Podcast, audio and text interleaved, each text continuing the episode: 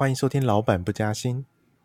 大家好，我是阿阿南，我我是阿义，一开始就犹豫了。我还想，我还想干我是谁呀？我是谁？我在哪里？我这个礼拜，因为我有设那个外币的到价通知，嗯嗯、想说出去玩的时候，我换美元可以换比较便宜。对，然后我发现我这个礼拜一直有被就收到那个到价通知，美元好像越来越便宜耶。是台币真的很强吗？因为其实其实你不是第一个发现的啊。那个我同事每天都在跟我说：“哎、欸，最近美元好便宜，要不要多换一点美元？”他可能因为我身边的钱全部换过去，所以没办法换。那因为我们如果从实际台币兑美元汇价来看，现在确实是整个哇，将近是近一年以来的最低点。所以其实看起来台币真的是强到有点逆天了。所以金融就大胆的不降息了。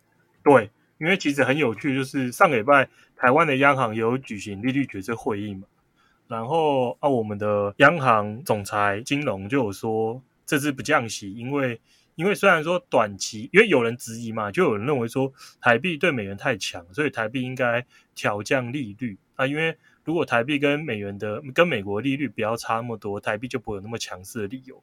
可是他的说法是因为这个只是季节性的因素啦。他说等之后除权洗完之后，资金就会再流出台股，所以台币应该会回落，所以没有必要因为暂时性的因素去调整利率政策。这是这是他说的啦。所以所以这次我们可以看到，出乎很多人的意料之外，我们竟然没有降息。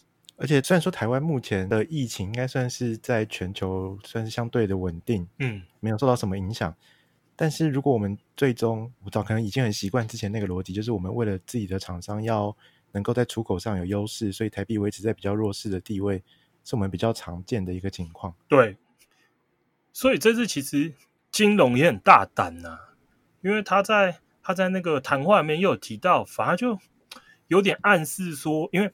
美国不是都会定期公布说谁是汇率操纵国吗？对，然后你只要是汇率操纵国，你就有可能会被他制裁，所以其实大家都不想被列入汇率操纵国名单嘛。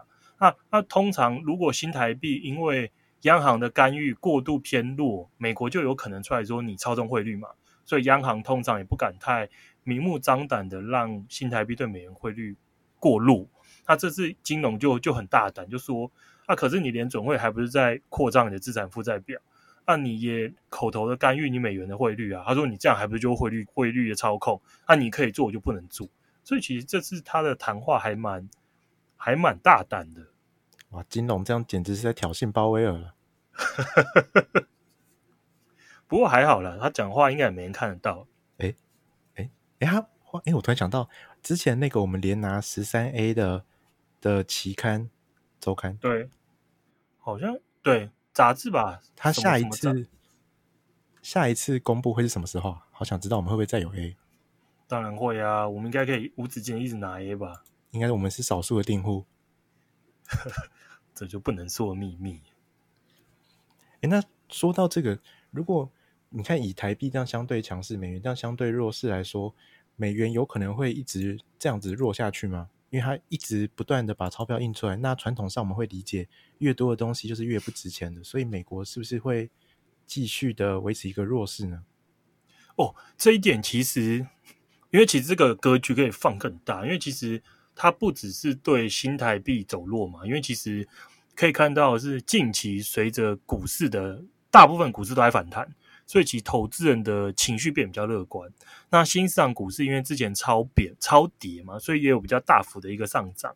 那所以其资金再度回流新市场之下，我们可以看到的是，其实美元不仅仅是对新台币走弱，它对于大部分货币其实都是在暂时性的变弱一些。因为我们可以看到是，如果用美元指数来看呢、啊，它大概今年的高点就出在三月的下旬，大概是一百零二。那目前的话，大概已经回落到九十七，所以其实美元指数有一些些回落。那对照美元指数回落，就很多市场上很多声音出现嘛。那看法就跟你的看法一样，是认为联准会的货币政策很不负责任嘛。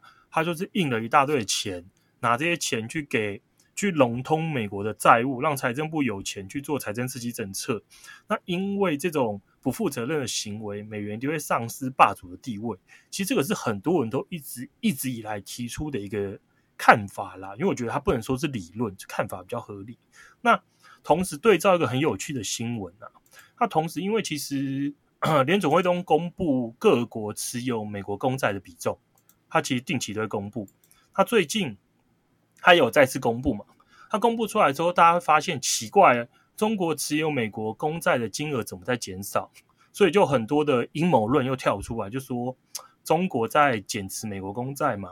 啊，中国开始减持美国公债，其他国家就会跟着做这件事。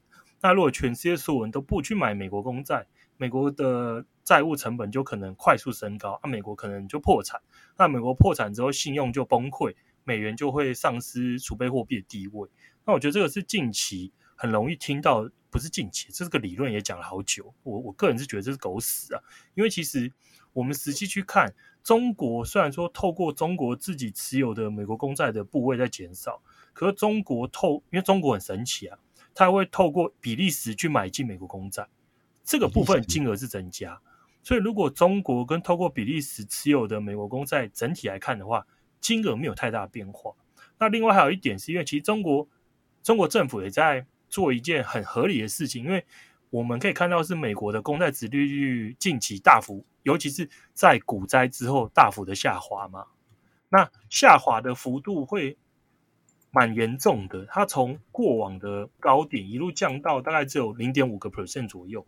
那随着美国公债殖利率的一个下滑，那因为其实央行央行持有持有这些外国的资产，他还是希望有一些收益嘛。那可是美国公债殖利率从十十年公债殖利率从以前的三个 percent 一路降到零点六个 percent，这之间这么大下降，所以他就会把部分的公债换成是像是其他有联邦背书的一个债务，所以他其实有把部分公债换成别的别别的债券，以提高一点点那些收益率。所以其实我觉得近期的中国啊，或者是其他央行如果开始跟进的话，我觉得这不是什么大事，因为并不是说我很害怕美国要完蛋的时候，把美国公债抛售掉，把它换成别的国家的债务。其实不是啊，他只是把美国公债换成美国一样是联邦为主的发债主体发行的其他的债务或是担保证券，等于是他在差不多的风险等级，但是追求比较好的收益率，算是一个正常的操作。对啊，这就跟这就是人性嘛，就像现在你说。以前假假设我很有钱好，我以前都靠买公债，一年三 percent 我就可以过活。啊，现在零点六 percent 我怎么过活？那我就不买公债嘛，我可能把它放换到一些可能是 MBS 啊，然后一些或者是投资级的公司的债券，就高评级的公司债券，以取得很类似的信用信用平等之下类，然后比较高的报酬率啊，所以我觉得这是很正常的操作。诶，那你刚刚说到有一个我觉得很特别的东西，是中国透过比利时购买美国公债，所以它等于在世界各地有很多的人头户的概念吗？这一点倒，它好像只有透过比利时哦，可是绝大部分的钱其实都还是中国直接就直接会持有啦。就比利时那边我记得只有几千亿美元而已哦，嗯，所以这是一个比较特殊的交易方式。那我觉得再回到刚才那一点，刚才那个是其中一个看空美元的理由嘛？那、啊、另外一个。还有很多人看空，认为说美国会丧失霸主地位的理由是认为说，因为美国的赤字很高嘛，就是政府赚的比不上政府花的嘛，所以政府的债务一直在增加。对，那同时美国还有很大的贸易逆差嘛，就是它进口的东西比出口的东西多，所以它这两个双赤字结加起来，一定会造成美元的大幅贬值。那我觉得会提出这个观点的人，应该是有一点。他用一套好像很合理的理论去分析事情，那这套理论其实，在用美国除外的其他国家其实都是对的，可是唯一不能套就是美国本身。哎，为什么？因为其实我觉得，大家换个角度想，因为其实我们这个世界的储备货币是美元嘛，那大家都想要美元嘛，所以美元是大家需要。可是，可是你要想的是，如果美元是美国政府印出来的，那当全世界除了美国之外的地方大家都需要美元的时候，美元就要流到海外，才有人有这些美元用嘛。它如果美国是做的有贸易盈余的情况是，它的进口金额小于出口金额，反而变成是钱在往美国流，海外哪有美元可以用？然后海外就会因为欠缺美元，但是又很需要使用美元，所以导致美元的汇率被支撑住。所以其实美国这种贸易逆差才是它能成为储备货币的互为，应该说这是很重要的原因呐、啊。因为大家想要美元，所以他就要把美元提供出去，所以他一定要借由贸易逆差才能撑住这个全球的贸易体系。所以它不可能有贸易盈余，贸易盈余就等于是海外的美元不足，海外美元不足可能就会是用美元借款的国家出现债务问题。所以这件事是不可能被逆转，除非美国说我不要让我的美元成为世界储备货币，这件事不可能吧？对，所以所以我会说，很多人的分析的逻辑套在任何一个国家都对，可是套在美元之上就行不通，因为它是所有人都抢着要的货币。那至于美美元为什么大家抢着要，我觉得有一个例子可以当很很明显的一个故事，就是日本跟澳洲有做贸易。澳洲会去砍自己的树，然后把树做成就那种碎木了，碎木卖给日本，然后他的碎木啊，那些碎木头卖给日本的价格，我记得一公吨好像几块美金而已。然后日本拿这些碎木去做什么？他把这些碎木去做成纸，然后再卖回去给澳洲，然后卖回去给澳洲之后，一公吨是卖好几百块美元。哦，差这么多？所以你不觉得听起来这个东西就是因为啊？为什么？因为澳洲需要纸啊。它只有垃圾原物料啊，它有造纸的技术是谁？是日本啊，所以日本等于是这就有点像变相剥削嘛。一样的东西你很便宜的，跟你我买了之后，我在加工之后变成很贵卖给你，然后我就可以赚到很多钱。那美元其实我觉得大家需要美元的其中一个原因，也是因为需要的是美国能生产出来的高科技的的产品。它有东西是你一定要只能跟他做交易，你很想要跟他交易，所以你只能拿它。用的货币去跟他买，那只要他的这种技术的支配力还在，美元就就是大家都抢着要嘛。那还有另外一个就是这种历史上这种过往的强势储备货币，它能成为强势储备货币的理由，一个是我有你一定要的东西，你没有的技术；另外就是我有军事实力嘛。我今天开心，我拿美元跟你买，你你自愿跟我买。如果你不把东西卖给我，可以用抢的啊。啊你，啊，你你想一想嘛，就是就像是一个帝国嘛，它是帝国的核心，它可以把世界上所有东西都抢过来，所有人都知道，只有他是最最大流氓，可以把所有东西抢过来嘛。那其他人就知道，那我如果要把我的财富保存住，要放在哪？放在会被抢的地方，还是放在抢人的地方？当然是放在抢人的地方嘛。所以所有人就把财富集中在美国那边去，那美元就更不可能弱势啊，因为大家都知道，只有美元是可以保护你的财产的强势货币。所以我觉得。就是一个是技术了，就是科技；一个是军事实力。这两个如果不能被无法被挑战的话，美元的霸主地位很难丧失的。而且我觉得刚刚听你讲日本跟澳洲之间的关系，我觉得好像某个程度很像，因为我把呃原料送过去，嗯、然后你有了这个原料之后，机器生产出来。对。但反过来，以刚刚美国例子来说，好像是大家把人需要消费的东西送到美国去，把那些人。养得很开心之后，把技术输出出来给其他人。对，所以如果把人也当做是一种机器或工厂的话，这个关系感觉也是会一样持续存在的。对，而且美国还有一点，除了那些之外，还有一个最可怕的是，他把全世界一堆的精英人才全部吸过去啊！他把你各个国家的聪明人全吸过去，用你的聪明人去帮他开发下一个世代的新的科技，然后留给你的是比较。低阶跟弱势的劳工，这点在川普上台之后紧缩签证，感觉应该这个力道会比较比较弱。对，这又是一个很有趣的议题，因为上个礼拜其实很有趣，上个礼拜其实发生了很多很多事件，有一个是美国最近呢、啊，就是美国大学入学考试要考个叫 ACT 的，然后有一部分的人就跳出来说啊，ACT 考试是种族歧视。他说这是歧视黑人。他说这种考试是为了剥削跟压榨黑人用，就是因为故意用这种东西让黑人没办法念书，所以很多人就开始出来联署说要废除这个考试。他说你不能用 ACT 的考试来决定入学的谁可以入学谁不能入学，这件事很逗趣，对不对？然后你知道有一个华裔的华人哦，不是白人哦，华裔的一个副校长，他就出来说他不支持这件事。然后你猜猜看，看结果是什么？结果是这个校长被拔掉哦，副校长对，然后这个副校长被拔掉，对，他被 fire 了，但因为种族歧视。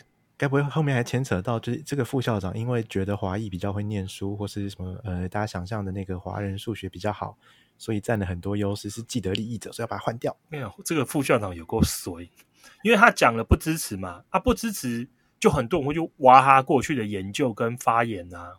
那他好像以前的某些研究里面，他没有，其实他我我是觉得没有带色彩，他有特别提到，往往他确切研究内，他有特别提到说某些西班牙裔。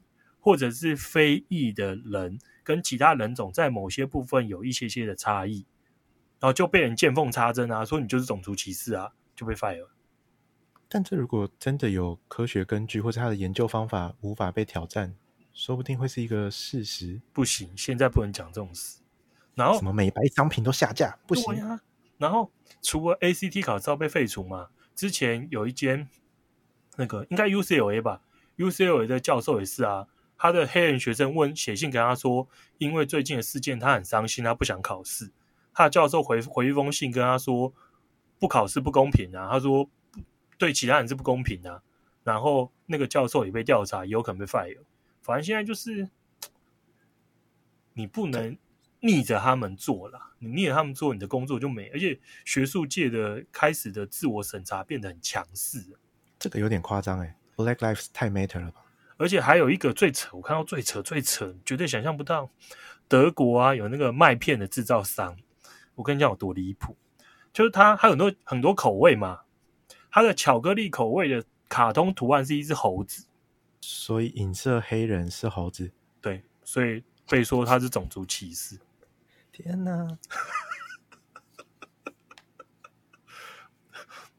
厉害吧？所以就是现在在。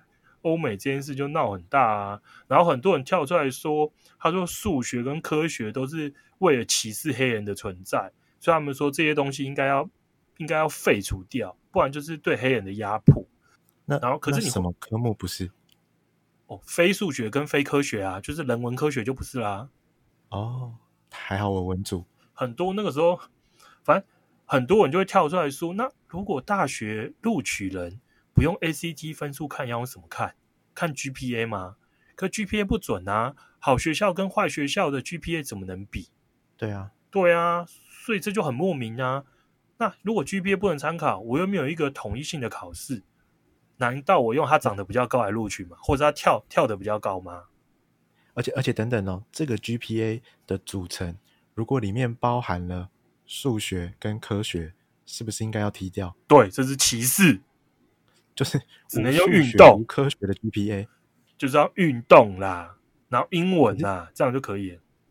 可可是客观来说，黑人运动是比较强，所以他们就可以称霸啦。那这样是不是就歧视非黑人？有 没有歧视只能用在黑人，非黑人是没有歧视的哦。因为你看，其实这个变相才是对黄种人的歧视啊。之前有一个那个什么，有人去告那个好像哈佛吧。他就告哈佛说，他的各方面条件都比同时的竞争对手出色，为什么他没有上？就只因为他是亚洲人吗？那因为都有公布嘛，每个学校都公布说他对各个各个肤色人种的平均平均的那个 GRE 或者 ACT 的平均录取分数，黄种人就要比别的人种高很多很多才能录取，那这不就种族歧视啊？可是就没有人会出来讲，他只会说。如果大家都公平的竞争线的话，那哈佛可能九十 percent 都是亚洲人，逻辑上很诡异啊！哦，我之前有看过一个鄙视链，就是白人鄙视黑人，黑人鄙视亚洲人，亚洲人最惨啊！说到亚洲最惨呢，亚洲最近其实蛮好，发生了很多事情。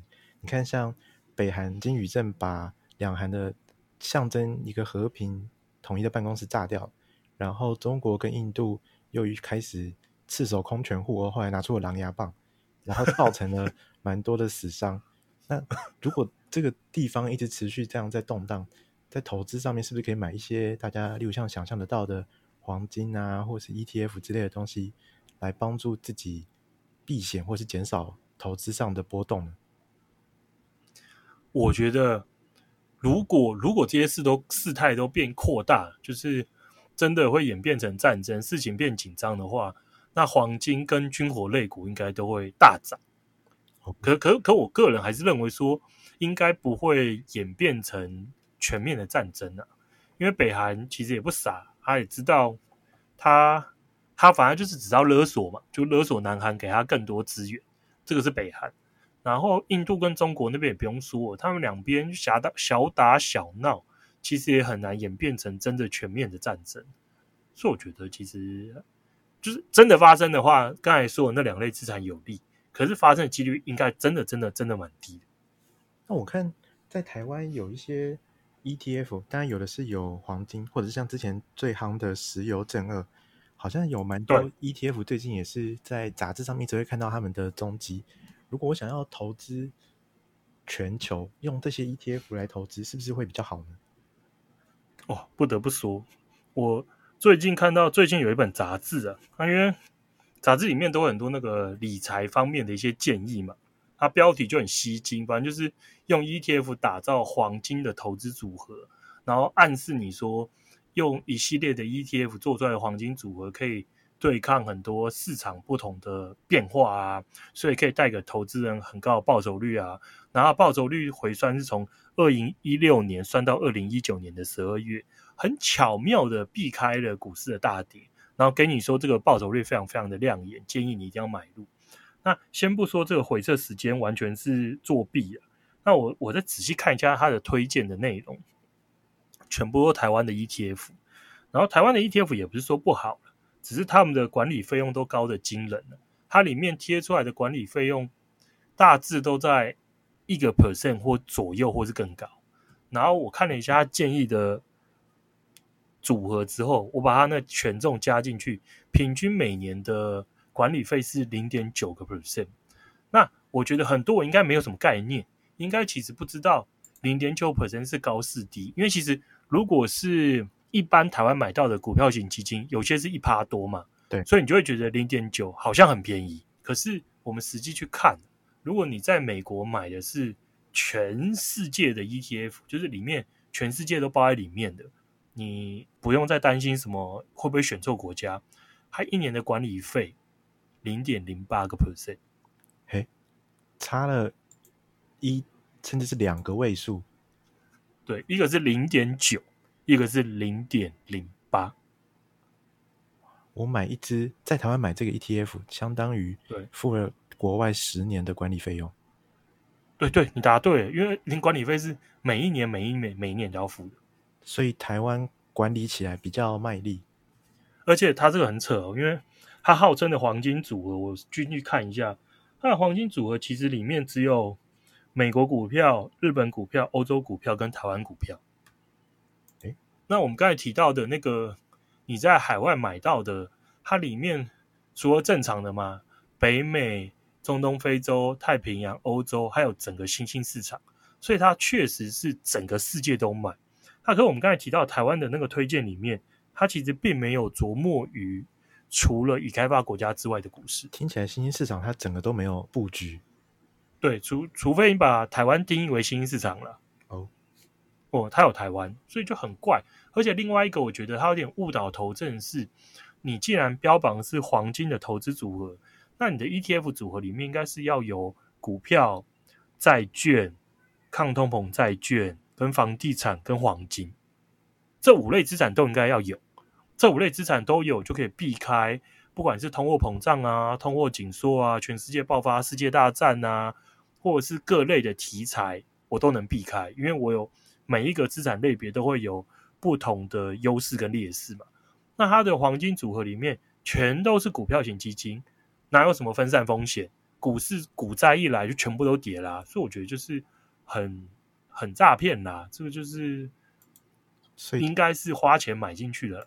所以，投资人在杂志上面或是在各种媒体上面看到的推荐组合，可能都要再多加注意两眼，并不是他说这个组合是黄金组合，就真的有这么好。真的啊，照这个组合嘛，你看它有个离谱，你的周刊出刊日是今年六月，那、啊、为什么绩效回撤是回撤二零一六年六月到二零一九年十二月？哇，这真的很巧妙，完全避开今年初。对啊。你今年六月出的，那不是应该至少回撤到今年五月吗？或至少四月啊，也给他一点印刷的时间。对呀、啊，那你你把时间停在去年十二月，然后跟我说平均报酬率很好，好棒棒，简直就是骗人、啊！而且后面这段避开，前面那段也从一六年起算，几乎就整个往上走的多头加起来就是。对呀、啊，按、啊、你挑挑市场大多头去测，什么测都会有超好的绩效啊，对、啊？所以我觉得投资人在做投资的时候真的要小心啊。就看到这种回撤的期间很短，明明只测什么两年、三年、四年、五年，你根本没有经历过股灾，尤其是我觉得回撤期间你至少要经历过两个到三个股灾。才可以比较完整测出这个投资组合的抗震性、稳定度，这才是合理的。你挑个连股灾都没经历过时期，然后跟我说好棒棒，啊，这不就骗人？诶，说到回测时间，如果这个回测的时间太长，因为会不会有点像是太早以前的世界，它的交易、它的股票的波动跟发展都跟现在的时代不一样，所以如果时间拉得太长，是不是会？也没有办法那么的准确呢。我个人比较喜欢很长。哎，嗯，嗯，怎么回事？没有啊，因为因为因为你看，因为其实呃，当初零八年零八年那时候的次贷危机出现原因，就是因为次贷危机之前建构建构那一套那个什么市场的波动啊、预测的模型的人，他引用的数据只引用了二十年。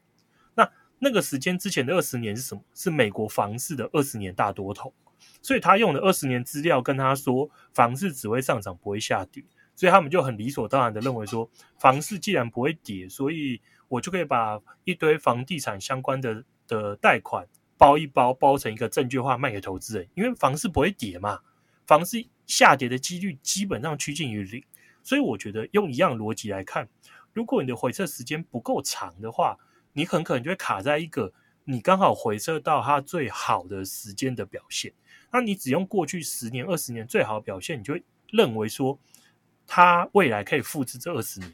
可是你忽略了，如果时间拉长到五十年、七十年或一百年的话，过去的二十年可能是过去一百年里面的异类，最好的那二十年被你选到了。对呀，对呀，对呀，所以所以我觉得尽可能把时间拉很长，因为因为因为时间拉很长，才会看到说一些很有趣的是。不同时期会有什么变化嘛？像以美国股市为例，在通膨失控的时候，股市会怎么走？在通货紧缩的时候，股市会怎么走？